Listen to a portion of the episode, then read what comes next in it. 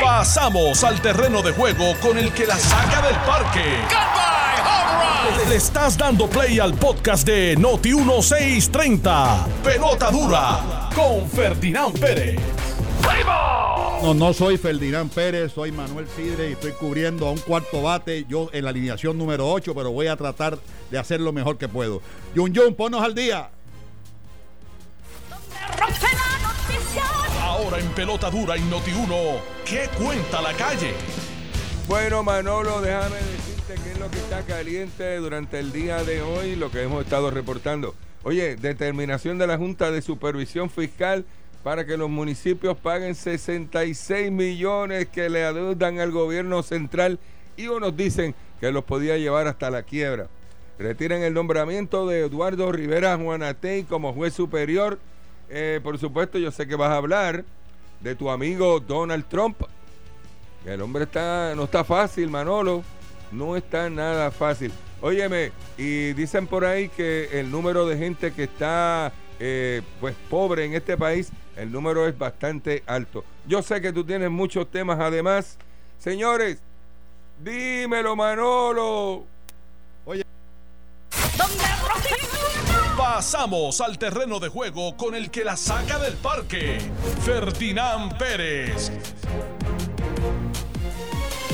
Muchas gracias, Jun Jun, por ponernos al día. Hoy eh, quiero darle las gracias a todos los seguidores de Pelota Dura. Eh, ha sido un programa que lleva un mes en el aire y ha sido un gran éxito y a mí me honra ser parte del equipo de Ferdinand Pérez en este esfuerzo junto con Carlos Mercader. Le damos las gracias tanto a los que nos oyen en radio como a los que nos siguen en las redes sociales y nuestro compromiso hoy más que nunca es proveerles un programa de calidad, informativo, ameno y que a la misma vez nos dé esperanza de un mejor país que el, queremos, el que queremos y merecemos todos los puertorriqueños. Hoy estoy solo en la cabina todavía, Ferdinand no va a estar conmigo hoy, pero sí Carlos Mercader está un poco retrasado y, en lo que llega, pues, pues definitivamente yo voy a obviar un poco como primer comentario el, la situación del presidente Trump, que un poco más y lo cubren todas y cada uno de los, de los medios noticiosos en el mundo entero. Yo quiero que los amigos que nos estén escuchando hoy en radio y nos sigan en las redes sociales, recreen esto que les voy a decir. Imagínense que usted con miles de sacrificios se casa, estudia, tiene un hogar y tiene dos hijos con miles de sacrificios y miles de préstamos y miles de dificultades, usted hace que sus hijos se superen, crezcan, se desarrollen, se preparen en carreras importantes. Y de la noche a la mañana, usted escucha que hay una plaza en, la, en una de las agencias del gobierno en el área de comunicaciones y telecomunicaciones. Y usted agarra el teléfono y llama a su hijo y le dice, Pedro, ¿sabes qué? Que lo que tú estudiaste y que te preparaste con todos los hierros habidos y por haber y que sacaste el promedio que sacaste, hay una plaza abierta en el, gobierno de Puerto Rico, solicítala. Y Pedro automáticamente va al, al gobierno, llena la posición y meses más tarde va donde su papá y le dice, papá, me tengo que ir de Puerto Rico porque la plaza que había pendiente ya la ocuparon. Y el padre le pregunta, pero ¿quién la ocupó? Pues la ocupó un tal Soto. Un Soto, pero ¿qué experiencia tiene Soto? No, él es abogado y no ha revalidado, fue periodista en una emisora, pero no tiene la preparación, pero lo cogieron a él. ¿Cómo usted se sentiría? ¿Cómo usted se siente después de, de, dejar el cuero para educar a sus hijos y que sus hijos se eduquen y sean los mejores y saquen las mejores notas? Y la posición que debería ser del mejor la ocupa simplemente el que sirvió al partido de poder. Yo creo sinceramente, mis queridos amigos, que ustedes tienen que, y todos tenemos que reflexionar con este nombramiento de Osvaldo Soto. No por ser Osvaldo Soto, todo el mundo dice que es buena gente, yo no estoy hablando de su persona, yo estoy hablando de su capacidad y de su preparación. Y los senadores que el día de ayer votaron, como ustedes lo vieron, a viva voz. ¿Quién dice sí? Eh, ¿Quién dice no? no? Esos senadores, de alguna forma, tienen que pagar por una irresponsabilidad de tal tamaño. Yo no lo juzgo a Osvaldo Soto, yo juzgo a la gobernadora, que obviamente no es candidata a la gobernación y se puede tirar el lujo de hacer lo que hizo, pero también juzgo a los senadores que despacharon una cosa tan importante como un nombramiento de una persona capaz por el simplemente hecho de complacer una agenda política. Esto no es distinto, mis queridos amigos, a lo que ocurre en otras posiciones del gobierno. Por eso, lamentablemente, el gobierno no está lleno de la capacidad que necesitamos para levantar el país. El gobierno está lleno de personas que han entrado como entró Valdo Soto, que sus capacidades no son en esa dirección, pero por el simplemente hecho de haber servido al Senado y después haber servido a la gobernadora como portavoz, o, mejor dicho, como eh, ente comunicador, como un premio de consolación por 10 años, lo nombran ayer a esa posición que él mismo sabe que no está capacitado. No estoy juzgando su honestidad, no estoy jugando su honradez, no estoy jugando su compromiso, no, yo no estoy jugando nada de eso. Yo estoy jugando su capacidad. Y para mí es bien importante que todas las posiciones del gobierno, sobre todo de cara a, a una transformación, y ojo, don Charlie, que usted habla de mucha transformación también, en la transformación de los países comienzan con la contratación de gente capacitada. Esto es un uso y costumbre de administraciones y administraciones. Yo espero que esto no se le pegue a los que vienen y que alguien definitivamente se atreva a cambiar el derrotero que lleva el país. Transformar a Puerto Rico con gente incapaz es imposible. Y no otorgarle el privilegio de reclutar a la capacidad que se prepara, que estudia, que le costó al gobierno. Porque esos estudiantes que usted ve en el servicio público, hoy en, la educación pública, le costó a usted y a mí. Así que es importante que, que en un momento dado nos demos cuenta de lo que está pasando en el Senado con el nombramiento de Osvaldo Soto. Buenos días, Carlos Mercader. Buenos días, Manolo. Buenos días a todos los escuchas. Yo agradezco que hayas llegado un poco tarde porque me di una, una descarga que la tenía en mi corazón sobre el nombramiento de Osvaldo Soto y me, encantarían tus comentarios. Pues mira, la verdad es que yo creo que el nombramiento de Osvaldo Soto se llama nombramiento por contactos mínimos. Eh, buscaron la ley, vieron el mínimo del cumplimiento y, y le dieron el premio de consolación. Y ya llevamos ya un mes escuchando que Osvaldo Soto es tremenda persona, es una persona afable, es una persona que parece una persona seria, etcétera. Pero el Senado se prestó aquí para, para confirmar un amigo a una posición y darle una posición a un amigo que no tiene los méritos, que no tiene eh, la no, tiene la experiencia eh, profesional para llenar esa plaza. Siempre y sencillamente se la dieron, ¿verdad? Por el amiguismo y la, y la politiquería. Y eso tienen que eso es así. Es así. Lo demuestra el mismo proceso de nombramiento, como primero pasa a Contralor, no, no, la gente se da cuenta que no es, o no tiene los méritos para ello, lo retiran, y entonces le buscan una, sacan a Mariana Cobian, y entonces vienen y, ponen a Osvaldo Soto. Le dan ese premio de consolación. Y Osvaldo se presta para ese juego. Entonces, ahí, ahí es la parte donde yo digo, ¿dónde está el orgullo de Osvaldo Soto? O sea, ¿dónde está? Eh, yo, no entiendo. Esa parte no la entiendo, ¿verdad? Osvaldo Soto tendrá él allá, allá él en su, en su, en su intimidad eh, personal, ¿verdad? En su individual, cuando él medite sobre, sobre lo que él aspira en la vida, tendrá que analizar, ¿verdad? Cómo es que él mismo se ve a él, pero yo me parece, me parece que es una, que es un proceso, es un proceso, es un proceso triste, triste, porque no lo nombran por su capacidad, no lo nombran por, por, por, por, su track record, por su experiencia, no lo nombran por los logros que ha tenido, lo nombran porque es un tipo bueno. Y peor todavía. Y es amigo de la casa. Y peor todavía, Carlos, le cogió una posición a un puertorriqueño que sí estudió eso, que sí está preparado, que sí trabaja, que tiene experiencia, por el simplemente hecho de complacer y no hacer la gestión de vida de hacer el escrutinio como se hace y traer a la mesa la mejor capacidad. Yo lo mencionaba en mi comentario, lo menciono ahora que tú, que tú estás llegando, lo, y concluyo este tema porque pelota dura desde, desde el día número uno. Se expresó fuertemente con, este, con esta situación, primero cuando lo querían nombrar con la posición de Contralor y ahora a la posición de telecomunicaciones. En la vida, las decisiones tienen siempre consecuencias. Yo espero que esta decisión del Senado tenga las consecuencias correspondientes. Yo responsabilizo a todos los senadores que, como digo yo, a viva voz, alguien que sí y todo el mundo dijo, sí, alguien que no, no. Así fue. Incluyendo la minoría, que se ausentó. Que no estuvo anoche. Se ausentó y solamente hubieron dos votos en contra. Que no estuvo. fíjate, pero eh, eso, eso es bueno que lo traigan, Manolo, porque cuando yo estaba viendo la entrevista anoche en el, en el programa de Jugando Pelotadura, cuando Ferdinand le pregunta a Aníbal José Torres, él dice que los únicos dos votos en contra fueron el de él y el de, y el de Chaco eh, Valga Vidot, y, y, entonces viene Yolanda y le dice, pero ¿cómo es? ¿Y aquí y dónde estaban los demás? Ah, es que los demás estaban en su oficina. Una pregunta, la extraordinaria, ¿hasta cuándo duraba? Hasta ayer.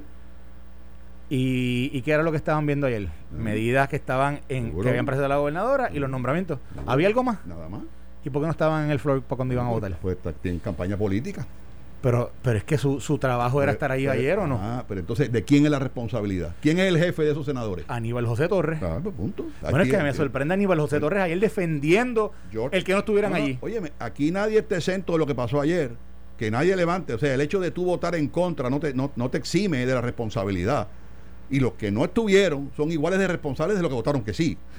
Eso es tan sencillo como eso. Y el liderato del presidente del Partido Popular o el expresidente del Partido Popular tiene que manifestarse en estos asuntos, por lo menos dar la cara a sus senadores de frente a una controversia que todo el mundo lo tiene indignado. Y me parece, óyeme Carlos, este, y en esa misma línea, ¿qué, qué, te parece esto del, del juez y la suspensión de los ascensos en la policía? Este, ¿Tiene esto alguna, alguna, alguna relación con estos con esta feria de nombramientos de última hora para dejar en sillas eh, muchas veces de muchos años a, militantes del partido de poder. ¿Qué, arroja tu comentario en esto con la decisión de juez El Pi? Bueno, que posible. Mira, eh, la policía a través del tiempo ha, estado, ha estado en el, en el, digamos, en la palestra por, por todas estas controversias de, de nombramientos, de a, quién, a quién se acomoda y quién no se acomoda en, las regiones, de, de, si es amigo también político no es amigo político, etcétera. me parece que aquí lo que están haciendo es un, un llamado a que eso no se siga, a que eso no suceda, que eso no siga eh, eh, pasando. Y, y, me parece que por ahí es que viene el juez. El juez lo que está tratando de evitar que el, que la, que la, el aspecto político sea el, el, factor determinante en los nombramientos que se hagan a última hora, ¿verdad? En, en el cuerpo. Pero el, el issue de la reforma policiaca, ¿tiene inherencia en estos nombramientos también? Bueno, lo que pasa es que la reforma policiaca, eh, si bien es cierto que, que había un, es un tema de derechos civiles y es un tema de prácticas y, y patrones que, que, que, se evaluaron en ese, en ese momento y se determinó ¿verdad? De, entrar a un proceso de reforma para mejorar esos, esas prácticas y patrones y reglamentos internos. También, también eh, se le dio eh, apertura para que en el proceso se, se pudieran mejorar los procesos de reclutamiento para la profesionalización del recluta, o sea, del, del, del, que es un cadete o que se convierte luego en policía. Y esos procesos eh, que, que, que, están siendo evaluados o que están siendo evaluados o, o, que, o que yo no sé si ya pasó el proceso de evaluación, realmente no sé en qué etapa está eso, pero, pero sí, sí incluía, sí incluía todo ese proceso de, de, de, traer nuevos reclutas y, y, los procesos de adiestramiento, los procesos de, cómo se iban, iban avanzando en, en toda la parte académica y de formación profesional del policía. Así que me parece que obviamente va atado a que en el momento de asignar o, otorgar plazas a policía, obviamente lo que, lo que está tratando de buscar es que sea por ese eh, caudal académico, esa, esa, esa experiencia, ese resumen, ese currículo, eh, más que por que porque sean amigos del, ¿verdad? del coronel o del, o del, o del superintendente, etcétera. O sea que posiblemente en un futuro tengamos a un, a un juez del PI mirando el nombramiento de un Osvaldo Soto de la vida, porque sin duda alguna, bueno, si, si, si, esto lo sindicalicen alguna vez, por ahí que va la cosa. Sí, bueno, yo, yo, mira, yo creo que es que, mira, la, vamos, a, vamos a ponerlo de la forma más eh, eh, sobre la mesa todo. Eh, definitivamente la gobernadora está en todo el derecho de, nombrar a quien ella quiera, ¿verdad? A quien ella entienda que deba nombrar y la legislatura a pasar a pasar el juicio y verdad y, que lo lleve que lo vea el comité eh, la comisión que tiene que verlo y después pasarlo verdad y decir si si hay hay un hay una determinación favorable o no favorable a ese nombramiento y después pasar a, votación y, y, votar sobre él. La realidad del caso que en el caso de Osvaldo Soto de nuevo que yo digo que es el nombramiento de contactos mínimos el nombramiento de, de búscate cuál es el inciso mínimo pues vamos a ponerlo allí eh, yo yo creo que, que Osvaldo Soto permitió que, se perpetuara la idea o la noción de que vale más el amiguismo y, la, y haber sido un servil político que, que, que realmente tener las cualidades para la posición. Pero quiero regresar y, al tema. Y, habiendo dicho eso, habiendo dicho eso, no hicieron nada que, que ellos no podían hacer. O son poderes que tiene el Ejecutivo para el nombramiento y son poderes que tiene el Legislativo. Mal usado, eso Exacto. son eh, poderes. Y, y, digo, y vamos a aclarar algo aquí. Osvaldo Soto no se le ha acusado aquí de nada. Osvaldo Soto, o sea, Osvaldo Soto no, no estamos hablando tampoco de una persona que, que es que tiene, tiene un récord eh, negativo que está entrando allí. Lo que pasa es que lo que estamos planteando es que su experiencia profesional y su y su trabajo eh, de los últimos 15 años, 20 años, no tiene nada que ver con lo que va a estar haciendo ahora en esa junta. Más, que, más que suficiente, más que suficiente. Pero quisiera regresar al tema de la, de la policía, ¿verdad? Porque si bien es cierto que el juez El Pi detuvo los nombramientos de los nombramientos de, los ascensos en la policía, eh, ¿en qué estatus está el, monitor de la policía? Eh, ¿Esa posición se completó, se llenó? ¿Cuál es su rol? Porque tal parece que opera bajo la pantalla del radar, si es que existe un monitor, y si no existe un monitor, pues me parece a mí que el juez del PI, desde una sala judicial, es muy difícil eh, eh, identificar a tiempo los, problemas o las situaciones que puede ocurrir en el cuerpo en el cuerpo castrense que sin duda alguna tiene dificultades. ¿Cuál es qué, ha pasado yo, con yo, no yo creo yo creo que en ese de verdad que yo oh, Manolo, o una buena pregunta que quizás es eh, es menester nuestro eh, identificar cómo es que vamos, qué es lo que está pasando en el tema del monitor. Yo sí sé que desde que el señor Arnaldo Claudio no está, ¿verdad? Pues yo no creo, eso no tenido un reemplazo particular. Eh, y yo creo que el PI está fungiendo casi como si fuera el monitor. Él es el que está dando seguimiento directo a todos los procesos eh, judiciales, pero a la misma vez el cumplimiento de los planes que la policía de Puerto Rico ha estado presentando. Sabes que la policía de Puerto Rico ahora está representada por un bufete eh, que, era parte de las quejas de Hernando Claudio. Y ese bufete me parece que yo creo que ha, ha por lo que yo veo de lejos, no, no, no tengo conocimiento directo de, de, cómo están el día a día pero por lo que por lo que yo estaba viendo de lejos había había mejorado el proceso de comunicación y de y de monitoreo de parte del juez con lo que la policía estaba haciendo. Eh, ahora, yo no estoy, yo no estoy claro qué, qué, es lo que ha pasado con esto del monitor. No sé si van a nombrar un monitor, si hay alguien que se está considerando, etcétera. O sea, tengo dudas con eso, ¿no? De verdad que no, no tengo, no tengo el, la contestación. A mí me siempre me ha, me ha parecido, ¿verdad? Como ciudadano de afuera, que el sector legal, llámese los abogados, se han insertado prácticamente en toda y cada una de las áreas del quehacer de, un país, en este caso de Puerto Rico. Yo no estoy del todo seguro, yo no estoy del todo seguro que un bufete de abogados pueda dirigir las estrategias de una transformación policíaca como se, como se pretende ser. Yo creo que tú necesitas tener un observador, un observador pero necesitas tener un, alguien que ejecute. Y yo no veo a ese ente ejecutando. No, no, yo creo que el yo no, yo no creo que el bufete, digo, de no, de lo que yo, de lo que yo tengo conocimiento, yo no creo que el bufete haya estado liderando el proceso de cómo la policía iba a entrar en, en, o entra eh, con todas las estrategias y todos los planes que han propuesto para la reforma.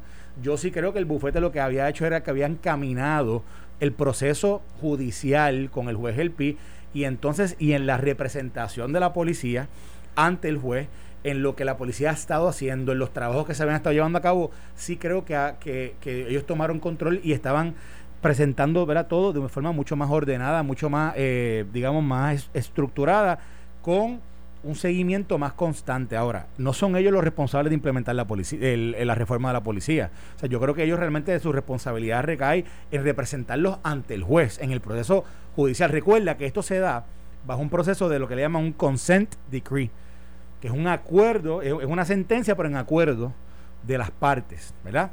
y cuando y cuando y es una sentencia y es una ¿verdad? un acuerdo entre las partes. de un, pleito y el pleito produce una sentencia. Exacto. Pero lo que pasa es que cuando se presentó el pleito se presentó el consent decree. O sea que esto se negoció previo a la presentación del pleito.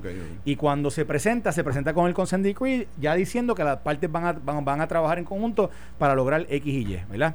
pues qué pasa pues lo que el juez hace es que le da seguimiento a ese acuerdo ¿Me entiendes? O sea, que esto, y, obviamente, y le da seguimiento a lo que, al trabajo que emana de ese acuerdo.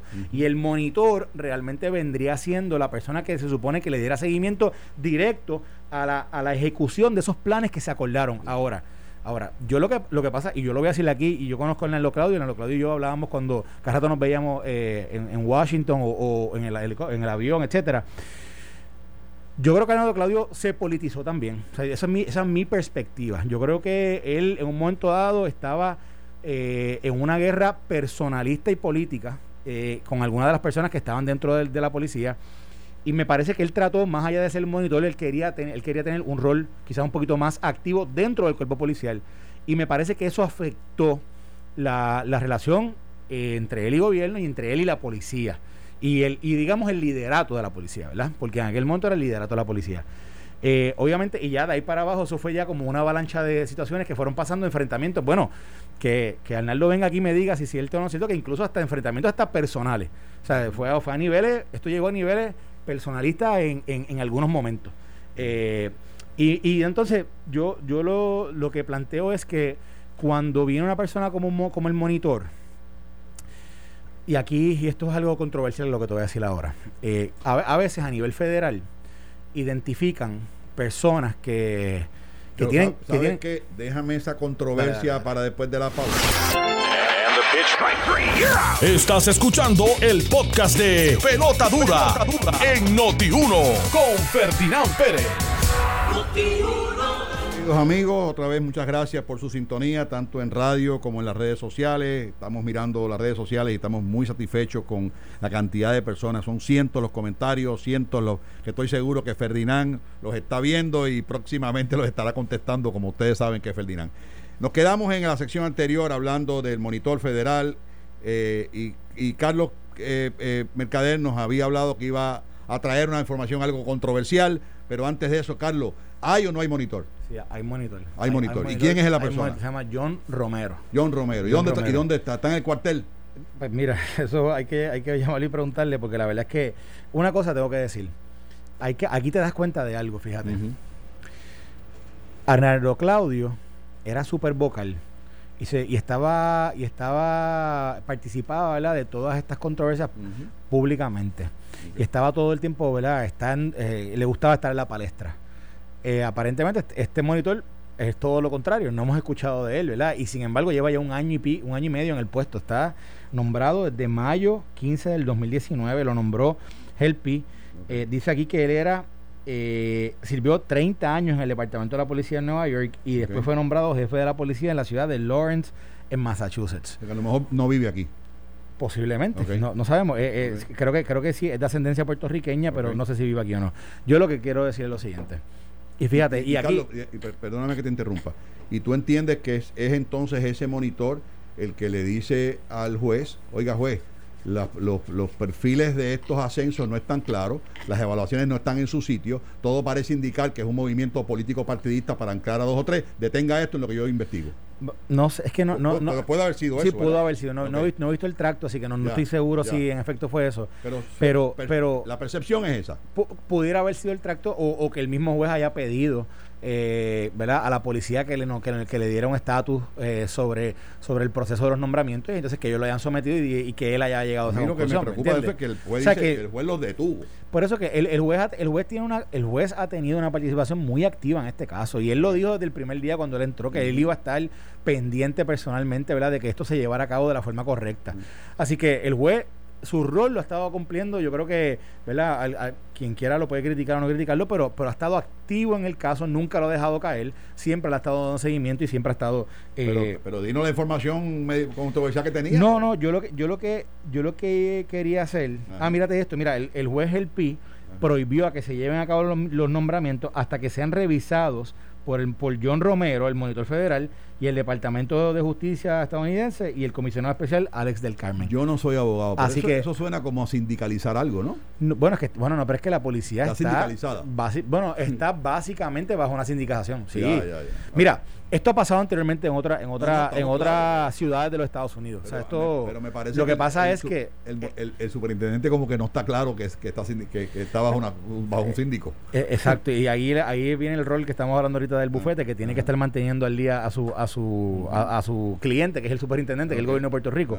Eh, pero pero lo interesante, o sea, lo, lo, que yo te quería comentar que yo encontraba controversia era el nombramiento de estos síndicos o de estos monitores, ¿verdad? Por llamarlo así, que son personas que han perdido contacto directo con los procesos locales, que llevan mucho tiempo sin tener ni conocimiento ¿verdad? De, cómo es que se bate el cobre localmente y cuando se nombran toma, toma les toma un tiempo impresionante eh, eh, caer en tiempo y realmente entender la idiosincrasia de, de, la burocracia local, porque yo creo que esto es bien importante que la gente lo entienda. Yo estoy seguro que gente que ha tenido experiencia con otros gobiernos se ha dado cuenta de que cada gobierno tiene, o sea, los procesos son burocráticos, es, natural que, que, que, haya que, que, haya que seguir ciertos pasos, etcétera, pero tienen una idiosincrasia particular de, de, ciudad en ciudad, en estado en estado, de territorio en territorio.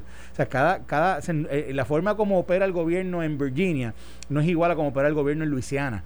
o, y, no, y, y, y, asimismo no es igual que como opera en Illinois. Pero, pero entonces, Carlos, ¿tú, ¿tú, crees que en el momento, y, y otra vez, muchas veces creemos que todo lo que es federal es perfecto, ¿verdad? ¿Tú crees que en el momento de identificar ese monitor federal con todo ese peritaje de 30 años, este señor en la policía, pam, pam, pam, ¿no sería un requisito que esta persona venga a conocimiento de lo que ya sabe y que desde el día número uno se pudieran efectuar, efectuar los cambios necesarios? Porque tú me estás hablando de familiarizarte. Yo he visto procesos de familiarización que han durado un año. Bueno, mira el proceso de Natalia Yaresco. ¿Tú, me entiendes? Pero mira Natalia Yaresco. Mira Natalia Yaresco lo que le tomó entender Muchacho, a, Puerto eh, Rico, a, Puerto, Rico, a Puerto Rico. A Puerto Rico. Más después los procesos políticos. Y y cómo ella, en lo que ella se dio cuenta que estaba haciendo un trabajo que, tenía inherencia dentro del proceso político local. O sea, ella pensando que supuestamente ¿verdad? venía como un ente no político, pero, pero, pero ¿verdad? darse cuenta cómo era que se batía el cobre eh, para poder lograr ciertas cosas que ella quería plantear, le, le tomó mucho tiempo. Y la pregunta entonces que te vuelvo a hacer, entonces es que en Puerto Rico todas las posibles personas que puedan ocupar tanto la posición de Natalie como la posición, señora Yaresco, perdónenme, eh, como, así como la posición de este señor Romero, no están disponibles por alguna razón. Bueno, lo que pasa es que a veces el gobierno federal entiende, y, y yo creo que es una, de nuevo, eh, aquí es culpa, quizás culpa nuestra y culpa de, sí, culpa de ellos también, ¿verdad? Eh, de que tienen que traer a alguien que, esté totalmente eh, desconectado, o, no influenciado por, el, por los procesos locales. ¿verdad? Y, y, yo, y yo entiendo una parte de esa, de esa, de esa, de esa teoría, pero por otro lado, por otro lado, el trabajo, el trabajo que ellos vienen a hacer tiene eh, ¿verdad? Es, totalmente directo con la, con la, con las entidades, con las, con las agencias, con, con, el, trabajo de aquí, con, cómo se mueven las cosas aquí. Y me parece que en ese sentido, eh, yo, yo siempre ¿verdad? argumento que debería ser gente que conozca un poco más de eso, eh, o por lo menos que haya dentro, dentro de esos nombramientos es, esa, que busquen gente con, con, capacidades que ya hayan demostrado ¿verdad? éxito, pero localmente, ¿por qué? Porque es que incluso hasta para, hasta para cuando tú le hablas, por ejemplo, vamos a hablar de la policía. Viene un Arneldo Claudio cuando nadie lo conocía y de momento viene, fíjate cómo viene, porque viene, viene a decir, esto está mal, esto está mal, esto está mal. ¿Cuál es la reacción inmediata del policía? Dice, ¿y quién es este? ¿Y quién es este que me viene a mí a decir las cosas? Pasa, de nuevo, vamos al ejemplo de Natalia Aresco, el nombramiento en la Junta. Natalia Aresco, no, Puerto Rico está mal y que está, ta, ta, ta, ta. ¿Y, ¿Y cuál es la reacción? Es más, mira, mira lo que te voy a decir. Del gobierno, no de no del puertorriqueño común, del set que está por ahí haciendo, ¿verdad? Que está viviendo el día a día, que está trabajando sus cosas, etcétera, sino del que le toca bregar directamente con Natalie.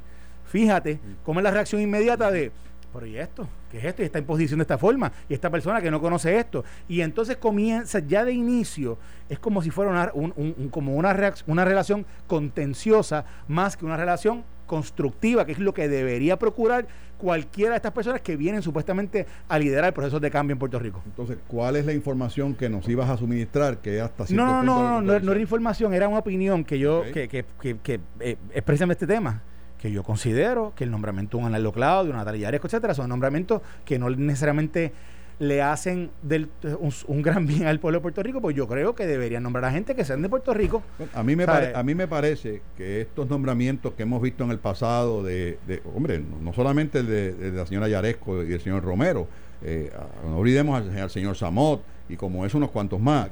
A mí me parece que habiendo tres vacantes en la Junta de Control Fiscal, estando las situaciones como están, hay una gran posibilidad que los tres, los tres nuevos miembros de la Junta de Control Fiscal sean precisamente de esa línea que tú estás hablando, de personas que no conozcan a Puerto Rico y que se sienten en esa silla, van a estar un año aprendiendo y mientras las direcciones y las decisiones las, estará tomando la, señora Yaresco. O sea, me parece a mí que, es, interesante el tema.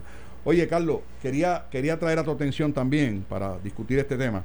Eh, en la sección de negocios de, un periódico de la capital sale eh, una radiografía sobre la radiografía del consumidor, que es una radiografía que hace MIDA, que es la Cámara de, Mayoristas de Alimentos de Puerto Rico, este, y destaca unos puntos interesantes que yo, yo los veo un poco alineados a que ha aumentado la pobreza, ha aumentado la dependencia y es como que ese tema no se acaba de atender en Puerto Rico. Y, me, y me, y me y resalto esto para tu comentario. El gasto mensual en alimentos llega a su punto más alto en seis años. O sea, esto va directamente relacionado, número uno, a la dependencia, pero más que nada al desempleo.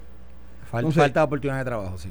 Yo, yo te pregunto, ¿tú, tú entiendes que, cuando escuchamos a, a, estas personas que aspiran a gobernar el país, hay una conciencia de esta situación a la hora de hablar de planes, a la hora de hablar de fondos federales, ¿tú entiendes que hay, que hay algo, que, hay, un hilo conductor o simplemente es como que se luce que ellos van por un lado y el país va por otro? Tú, tú, tú recuerdas cuando ayer teníamos en, eh, estamos entrevistando a Carlos Rodríguez de la, de la Asociación de Industriales, ¿verdad?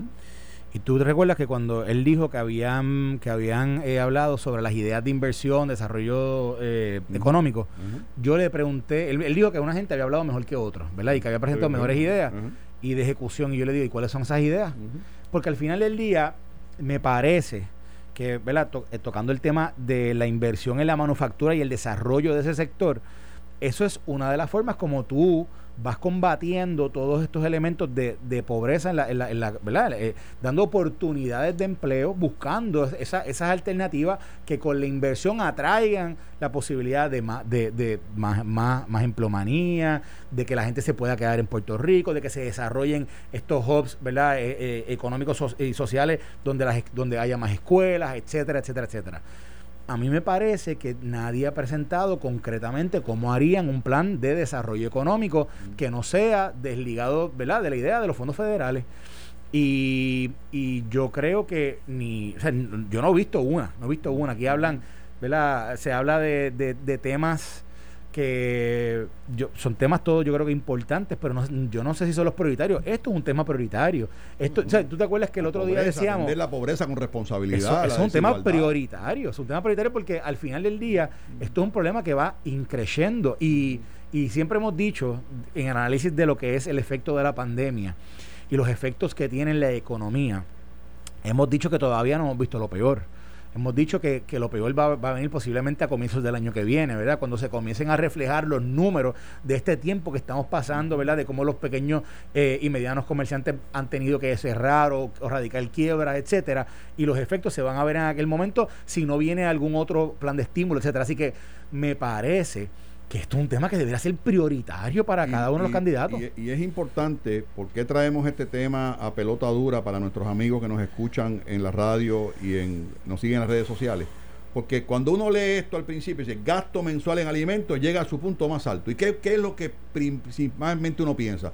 Óyeme, que definitivamente la economía parece que está más robusta porque hay más gasto en alimentación. Obviamente hay un montón de explicaciones que pudieran ser, entre otras, que la gente no sale, que la gente come más en su casa, que, que las reuniones familiares son mucho más comunes.